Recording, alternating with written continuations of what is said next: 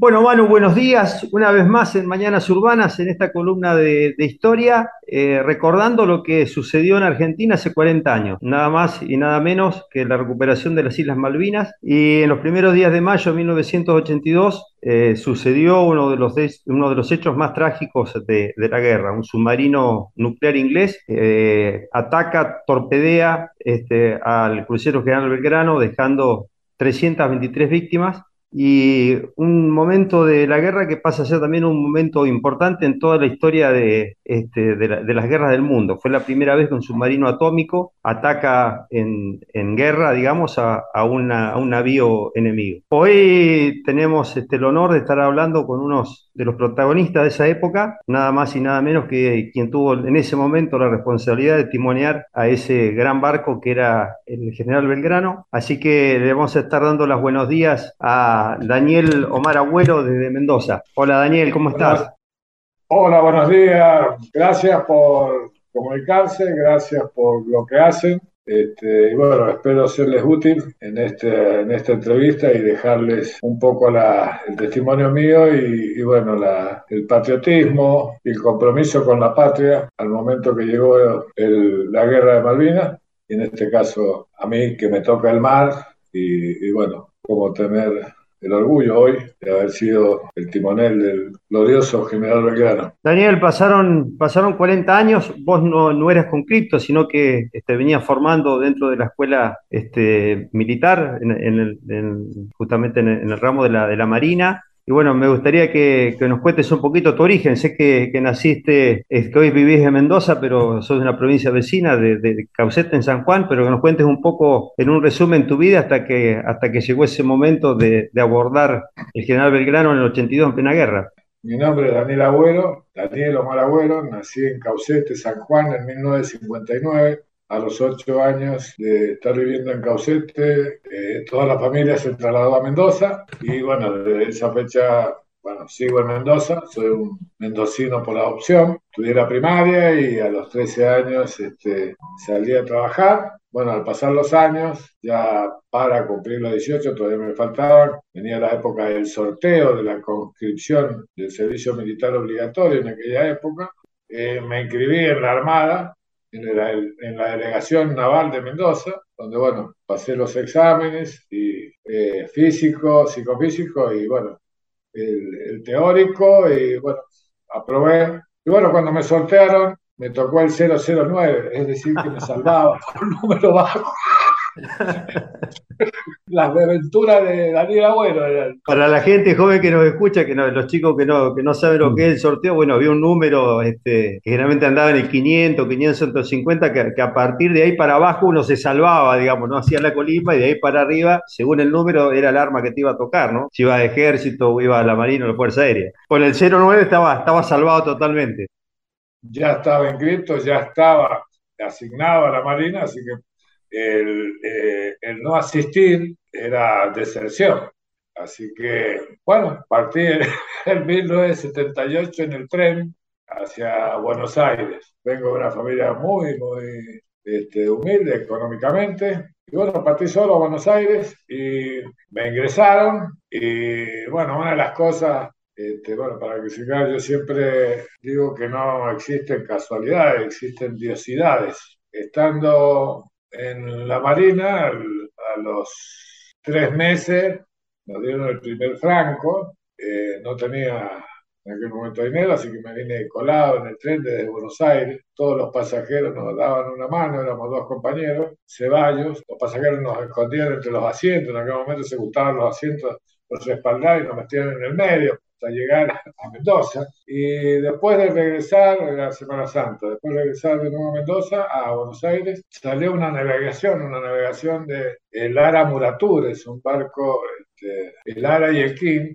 y salimos a navegar, los aspirantes éramos nosotros, salimos por primera vez a navegar el, el Muratura en el río Paraná, el río La Plata, Eh, íbamos con adiestramiento y bueno, limpieza y todo, éramos los aspirantes, digamos, normalmente los, comúnmente la vida militar, los bípedos. Y en una noche, curioso, yo fui al puente, miraba desde afuera el puente, miraba ahí adentro, ahí curioso, la gente que estaba en el puente, abre la, de costilla la puerta y ¿qué hace acá usted? No, estoy mirando. y yo ahí, aspirante, guardando silencio. Y en un momento me dice, si había manejado, me cargan que no, dice, dale el timón. Me ponen el timón, dice, explícale ahí, mira, tengo que hacer esto. Para cargar, porque estaban gastándome. Y bueno, agarré el timón y, se quedaron, se estaban a mirar, yo estaba quietito ahí. Dice, ¿en serio vos no has andado en ningún barco, nada manejado? No, le digo, no. Bueno, bueno, eh, andate nomás. Y al día siguiente me llaman el oficial de guardia me presenta ante el comandante y dice, mire, este es el aspirante que estuvo ayer y realmente dice, no ha hecho nunca esto y lo hizo muy rápido, tuvo unas improntas muy rápidas para conocer eso. Y ahí me dijeron, bueno, mira, eh, cuando vuelvas a la escuela, pedí la especialidad de mar. Si estás entre los primeros tres del curso, das la vuelta al mundo en la Fragata Libertad el año que viene. Y fines de septiembre me separan del curso porque lo había aprobado de forma completa para asignarme el destino de la Fragata Libertad en 1979, que zarpó febrero fue el viaje más largo que, que ha hecho la Fragata Libertad hasta la fecha.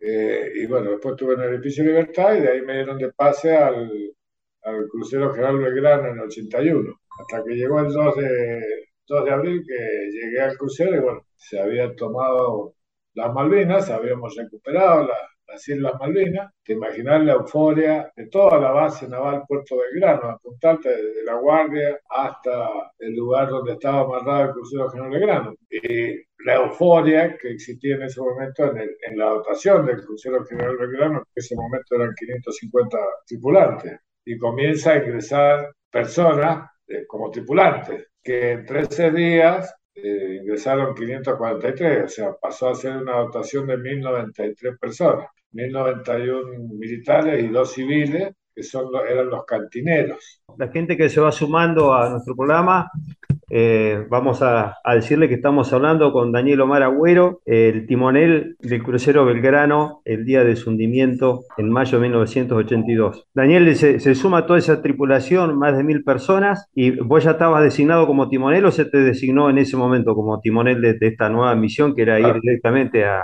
a la zona de combate.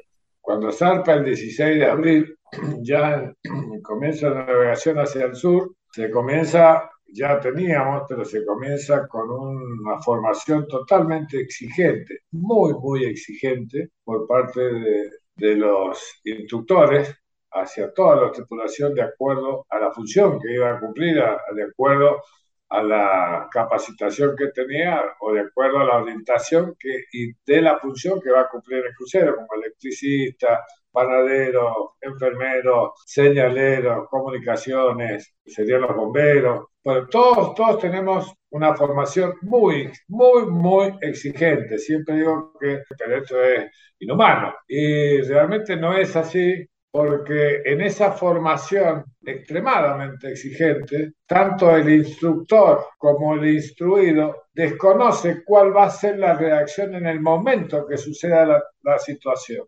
Ninguno de los dos lo sabe. Y solamente en el momento que sucede la situación hay dos reacciones, solamente dos. El espíritu de supervivencia o el pánico. Normalmente la valentía o la cobardía, que pero es el espíritu de supervivencia y el pánico. ¿Qué pasa? Si uno tiene espíritu de supervivencia pero no está formado, se muere. Si uno tiene, está formado y tiene pánico, se muere porque el pánico paraliza. Y ahí aparece el misterio, el misterio de la fe el misterio, de, el misterio de creer en lo que no se ve, que es que el que tiene espíritu de supervivencia no abandona al que tiene pánico y llega a perder la vida por salvar a su compañero. Entonces, esas formaciones son totalmente exigentes de acuerdo a ese resultado de esa formación se asignan los puestos. Cuando este, se asignan los lugares, los puestos para cuando se establezca el zaparrancho de combate, en ese momento tenía 22 años. Que se le diga cabo segundo Daniel Omar Abuelo, su puesto de combate es el timón. Claro que fue para mí recibir este, la información y la asignación de ese puesto, teniendo un montón de compañeros con la misma capacidad que la mía, este, superiores en grados. No puedo transmitir la sensación que, tuve en el momento que se me asigna este, esa responsabilidad. Ya ser timonel de maniobra, que el timonel de maniobra, cuando salíamos a navegar, la función mía era entrar a puerto, maniobras, simulacros de combate, maniobras de traspaso de combustible. En esa navegación, bueno, ya comienza uno, está con la euforia, eh, el entusiasmo, este, el deseo de participar, el deseo de cuando salimos a navegar, este, de entrar en combate, bueno, todas esas cosas este, se viven producto de, bueno, del sentimiento eufórico de, y de que estábamos toda la votación este, en esa, con ese mismo estado de ánimo. Me gustaría ah. que nos cuentes, este, bueno, de, de Ushuaia este, salieron hacia, hacia la, la, zona que estaba asignada para este grupo de tareas, cuya principal nave era justamente General Belgrano. Y bueno, me gustaría que nos cuentes cómo fue ese, ese día tan, tan trágico del ataque, cómo fue tu experiencia personal en ese momento y, y, el rescate y bueno, lo que vino después. Nosotros habíamos estado al sur de las Malvinas por un posible intervención bélica que, que, que no se realiza y regresamos al continente, eh, a la zona fuera de la exclusión para esperar órdenes. En la madrugada del domingo 2 de mayo ya salimos de la, o sea, ya entra, veníamos en Zaparrancho de combate y pasamos a Zaparrancho Z, que es este, mantener todas las cubiertas interiores cerradas. En eso se vuelven a las guardias normales, porque el barco pues, tiene que navegar las 24 horas y, y, tiene seis personas divididas en tres para permanentemente estar el vehículo, el crucero este, timoneado. Y son guardias. La guardia es de 8 a 12, de 12 a 16 y de 16 a 20. Eso se repite en la mañana, se repite en la noche. Yo tomo la guardia a las 15.45, recibo las novedades, el rumbo, los dos, los dos barcos que nosotros llevamos este, a los costados, porque son los que llevan el sonar, porque el crucero General Belgrano, al ser tan grande, lo único que tiene es para este, vigilar este, hacia arriba, no hacia la superficie, bajo la superficie del agua. Tiene los radares y para abajo se necesita sonar. Los barcos grandes no tienen sonar, no pueden tener sonar. Por eso siempre, si en la película el barco grande, yendo dos al lado, que son los que tienen los sonar. Como nosotros habíamos salido de la zona, ya estábamos a la espera de órdenes, los dos barcos que iban al lado, que estuvieron pegados a nosotros, se abren 15 kilómetros afuera por las dudas, para no ser blanco a porque uno está esperando orden. En ese momento, cuando yo tomo la voz, se me da el rumbo, todo, y el puente, el crucero tiene dos puentes, el puente de Gala, digamos, donde eh, va todo lo que es el comando, y el puente de la timonera, que es el puente acorazado, que en el momento de combate y todo, todo el comando baja ahí. Y las órdenes las recibe por un tubo, como las películas. Cuando tomo la guardia todo, y cuando se me dice todo timón a babor, eh, bueno, todo timón, y ahí siento yo que como si hubiéramos eh, tocado una mina. ¿Por qué? Porque en ese momento nosotros teníamos un fenómeno climático de vientos de 100 kilómetros por hora, una temperatura real de 10 grados bajo cero, sensación térmica 20 y un oleaje de 0 a 9 metros. Es decir, las masas de agua entre el pozo y, y la cúpula de la, de la ola, bueno, habían 9 metros. Al final yo no veía nada, o sea, cuando siento que me quedo salto para todos lados, estaba solo en la puente y bueno, ahí me quedo sin timón y de acuerdo a la formación uno empieza a, repetir la orden que le corresponde, que es, este, mediante los teléfonos, activar timón auxiliar. Al estar yo más o menos a 6 metros de la cubierta del puente, y no ver nada, porque los ojos de buey, que son unas ventanitas redondas, el viento, el, el, agua, todo uno no ve. Entonces yo no, no, no, no podía ver absolutamente nada. Lo que sí sentía a través de los teléfonos, oía escuchaba lo que estaba pasando, los gritos y todas esas cosas que estaban sucediendo abajo en la zona de donde estaba el timón auxiliar. Ahí permanezco repitiendo, repitiendo, hasta que no se me da otra orden. Este, yo tengo que seguir este, insistiendo en recuperar el timón auxiliar. Y bueno, hasta que ya se me ordena abandono, el crucero General Belgrano es impactado en la proa en la zona de hélices y uno, un torpedo que pasó por popa, porque al girar un poco hacia la izquierda, es como que uno pone el blanco menor, que es la proa, entonces que un poco, dio, girar un poco permitió que el otro torpedo pasara por, por popa, no impactara. Bueno, yo, yo hasta ahí yo no tomo noción de las cosas porque no tengo conciencia, yo no veo, solamente escucho. Cuando el en el lugar que estabas, estaba solo, ah, estabas? Estaba solo. Entonces no tenía, al no ver nada y estar cerrado, no, solamente por estar, no tenía conciencia de lo que estaba pasando. Todavía no tomaba noción de la realidad.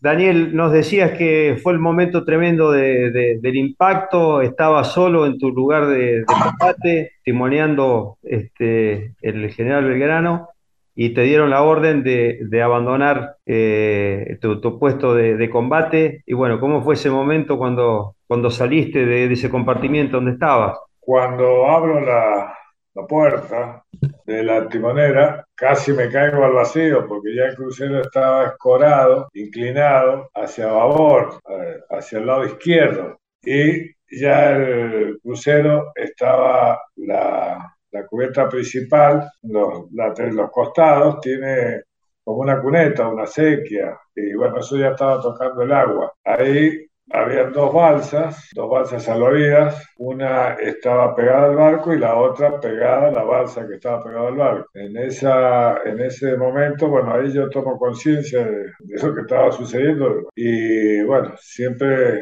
eh, a través de, de, ese miedo todo se mantiene en forma permanente la formación y lo que uno debe hacer, ¿no? Y bueno, en ese momento, bueno, el comandante más tres personas más, no recuerdo, suben eh, al, techo de la balsa de la que estaba pegada al barco y pasan a la otra balsa, la cual se abre. Y yo subo a esa balsa. Este, amigos, todo me dice, bueno, entonces vos fuiste el único que abandonó el barco, el último que abandonó el barco. Le digo, no, no sé. El barco medía 197 metros. En donde yo estaba, atrás no había nadie. En ese lugar yo fui el último, en ese sector. No sé, reconozco en el resto del largo del barco. Daniel, podríamos decir que, que, fue un hundimiento dentro de la desgracia, dentro de, de, todas las víctimas que hubo, un hundimiento igual que, que, no se quiso llevar a nadie, digamos, del Belgrano, ¿no? Porque cuando uno analiza un poco otros hundimientos con ataques submarinos, normalmente un barco se va a pique, o sea, se va de punta o se va de, de cola, digamos, y eso genera una turbulencia que arrastra las balsas con él, ¿no? Y, no fue lo que pasó con, a pesar de los dos tremendos agujeros que tenía el buque, no fue lo que pasó. No, arrastró ninguna balsa. No, no, en ese, claro, en ese momento el barco se estaba dando media campanas. El ingreso de, agua por los dos impactos se mantuvo equilibrado tanto en la proa como en la parte de las hélices, porque si el ingreso de agua hubiese sido mayor en la proa del barco, en la parte de adelante, hubiese, este, si hubiese hundido aprobado o apopado, lo que hace que todo lo que está alrededor de 100 metros se va con el barco por, por succión. Se va dando vuelta campana, se fue girando y hundiendo, lo que hizo es desplazar el propio peso del barco hacia afuera, la masa de agua la desplazó y eso hizo que todas las balsas que estaban alrededor se desplazaran y se fue hundiendo lentamente y siempre están los protocolos, ¿no? Imaginar en ese momento del hundimiento, bajo el fenómeno climático que había, bajo toda la tragedia, darnos la oportunidad de ver que se hundiera y que la tripulación pudiera gritar viva la patria, no era protocolo, es algo que nace. El crucero se hunde, se grita viva la patria, se está oscureciendo, empiezan a haber explosiones. Uno dice, bueno, la Santa Bárbara, que viene? Bueno, eran las explosiones producidas por las calderas, el agua caliente con el barco se va hundiendo. Entonces, bueno, comienza un ordenamiento dentro de la balsa, con toda la tragedia, con todo el sufrimiento, con todo lo que se vive, se mantiene la disciplina, se mantiene la autoridad, se mantiene a raja tabla los procesos, los procedimientos que les decía yo para las formaciones, para las situaciones límite. Eso durante la noche del domingo, con temporal, las olas nos, nos metían dentro de las olas, o sea, el oleaje por ser, haber tanta diferencia, a veces nos tocaba abajo y la, la primera ola nos envolvían y nos teníamos que sujetar, agarrarnos de hombro a hombro para mantener firme porque nos batía la ola y después nos volvía a sacar afuera. Todos esos momentos, eran duros, pero bueno, nos mantenía activos, nos mantenía atentos, nos mantenía que, que bueno, no, no, no pasaba por nuestra cabeza nada más que ejecutar procedimientos de supervivencia. El, el general Belgrano no estaba solo, iba acompañado de otras embarcaciones pero en el momento del ataque, las otras embarcaciones se resguardan, saben el lugar del hundimiento, pero el mar hace lo suyo y aleja a las balsas tremendamente durante esa noche del lugar del, este, hundimiento y por eso fue tan difícil encontrarlo. Exacto, el temporal hizo que bueno, las corrientes nos, nos y los dos barcos que estaban a 15 kilómetros saben del impacto, saben del hundimiento, pero ellos tienen la formación y tienen la, entereza, pese a toda la desesperación por salir a buscarnos, de no acercarse porque podrían ser objeto de blanco. No se puede acercar hasta no tener la total seguridad que no va a ser este, también atacado. Imagínense la tripulación que después nos juntábamos con la tripulación del Piedrabuena o el Buchal. Si vos te imaginás que lo queríamos matar al comandante porque no nos daba la orden de que nos saliéramos a buscar. O sea, bueno, hay situaciones que solamente suceden en este tipo, en, la guerra, en donde existe la camaradería, la solidaridad y la desesperación por ayudar. Bueno, ellos tuvieron que, que no acercarse pese a, eh, y mantenerse calmo, siguiendo las órdenes, sin amotinamiento. Todo eso es lo que hace la formación, ¿no? Daniel, terminó el conflicto y, apareció una segunda guerra, ¿no? Yo, que tenía, que era pibe, me acuerdo que, en el continente se vivió casi como un partido de fútbol, ¿no? Que se, uy, hoy fuerzas nuestras este, derribaron tantos aviones, tanto esto, un día para el otro, y uh, perdimos la guerra. Llegaron los pibes, llegaron los loquitos de la guerra, como se decía en muchos lugares. Vino todo un proceso de desmalvilizar, digamos yo, eh, podríamos decir. ¿Y cómo, cómo, viviste esa, esa segunda guerra, esa vuelta como veterano? Y, y bueno, ¿cómo, cómo te sentís hoy después de todo esto? Bueno, el regreso me, me produjo mucho resentimiento porque yo cuando regresé eh, no conseguía trabajo, salía a vender pan casero en un barrio marginal. Entré a una empresa constructora donde estuve cuatro meses como ayudante albañil, teniendo estudios. Y el terremoto de 1985 en Mendoza, si ustedes lo, lo buscan, el 6 de enero, eh, eso permitió que la empresa, bueno, yo entré ayudante de bañil y después pasaron a la parte de administración y bueno, eso me permitió que en 1985 comenzara eh, mi labor como supervisor de obras y hoy estoy trabajando en una empresa como supervisor. Eh, y estaba muy resentido, pero es muy largo para contar lo que me modificó a mí la, ese resentimiento, el que me modificó y, y empecé a comprender de que, que no, no debo estar resentido, simplemente este, eh, toda aquella gente que en estos momentos reconoce al veterano, este, siempre les digo que aquel que no estuvo en la guerra de Malvinas, ni en la aérea, ni en la tierra, ni en el mar, no tiene ni la más mínima idea de lo que vivió cada soldado argentino en defensa de la soberanía. El sentir eh, patriótico de cada soldado que actúa en Malvinas para defender nuestra soberanía. Como tampoco le puedo asegurar que a todos aquellos que hoy, después de 40 años, gracias a Dios, este, muchísimo, muchísima este, ciudadanía de este país está reconociendo al veterano. Les digo que no tienen la más mínima idea. ¿no? Cuando reconocen a un veterano, no tienen ni la más mínima idea y no tienen ni se pueden imaginar la magnitud del bien que le hacen a un familiar de un soldado que quedó en Malvinas, que hace 40 años derrama mares de lágrimas por el dolor que produce la ausencia de su ser querido. Tampoco tienen idea del bien que le hace al veterano que regresó, porque para nosotros es una caricia al alma. Este, no en una situación de víctima, no estoy hablando ni de victimizarme ni, ni de martirizarme. Es una experiencia de guerra que la vamos a dejar el día que nos vamos, pero siempre va a estar en nosotros esa, eh, el prestarle atención al reconocimiento. Digo, no se han olvidado de ustedes. Ese, esa es la caricia del alma que decimos nosotros, porque ellos no están. Y me imagino el dolor y el sufrimiento que tiene cada familiar que, lo, que perdió su ser querido.